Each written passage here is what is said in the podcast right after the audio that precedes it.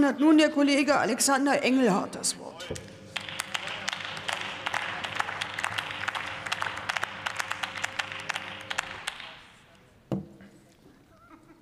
Sehr geehrte Frau Präsidentin, sehr geehrte Damen und Herren, liebe Kolleginnen und Kollegen! Ja, es stimmt, dass viele Menschen beim Lebensmitteleinkauf an die Grenzen ihres Budgets kommen. Es wäre jetzt ein leichtes, der Linken mit, der, mit, den vorgeschlagenen Preisbremsen den Griff in die Mottenkiste des Sozialismus vorzuwerfen. Doch wichtiger ist es, die Hintergründe dieses Problems genauer zu betrachten. Was sind denn die wirklichen Ursachen dafür, dass das Geld für den Lebensmitteleinkauf knapp ist? Das sind nicht etwa die gestiegenen Lebensmittelpreise. Der Preiskampf im Lebensmitteleinzelhandel ist nach wie vor sehr intensiv. Dieser Preisdruck trifft zuerst die Verarbeiter, die diesen dann auch an die Landwirtschaft weitergeben müssen. Angesichts des anhaltenden Höfesterbens und der stark gestiegenen Kosten für die Landwirtschaft ist klar, dass dort keine Luft für Preissenkungen bleibt.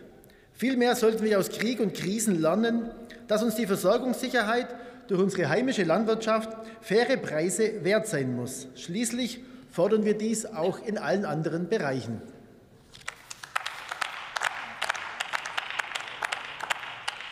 Das Problem sind nicht die Lebensmittelpreise, sondern dass zu wenig Geld für den Lebensmitteleinkauf übrig bleibt. Das liegt zum einen an den hohen Mieten, zum einen bedingt durch die völlig verkorkste Wohnungsbaupolitik der Bundesbauministerin, die er den Neubau regelrecht einbrechen ließ. Zum anderen aufgrund der extrem gestiegenen Nachfrage durch Geflüchtete.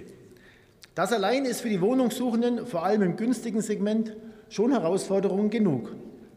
Die stark gestiegenen Energiepreise sind ein weiterer Faktor, der das Budget der Menschen belastet.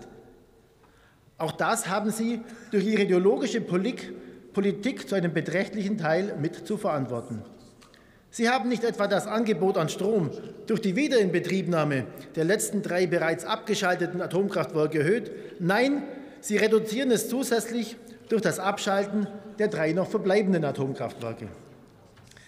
Die Geldentwertung durch die hohe Inflation trifft vor allem die Menschen mit niedrigem Einkommen.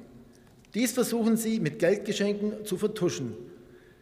Die durch ihre Politik extrem gestiegene Staatsverschuldung ist jedoch der Haupttreiber der Inflation.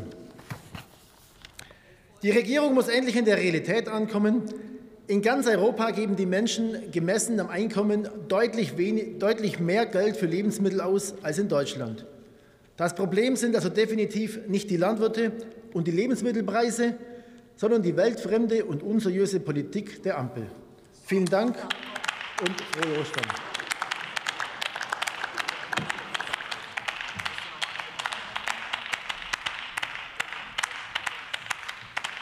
Für die SPD-Fraktion hat nun der Kollege Matthias Papendieck das Wort.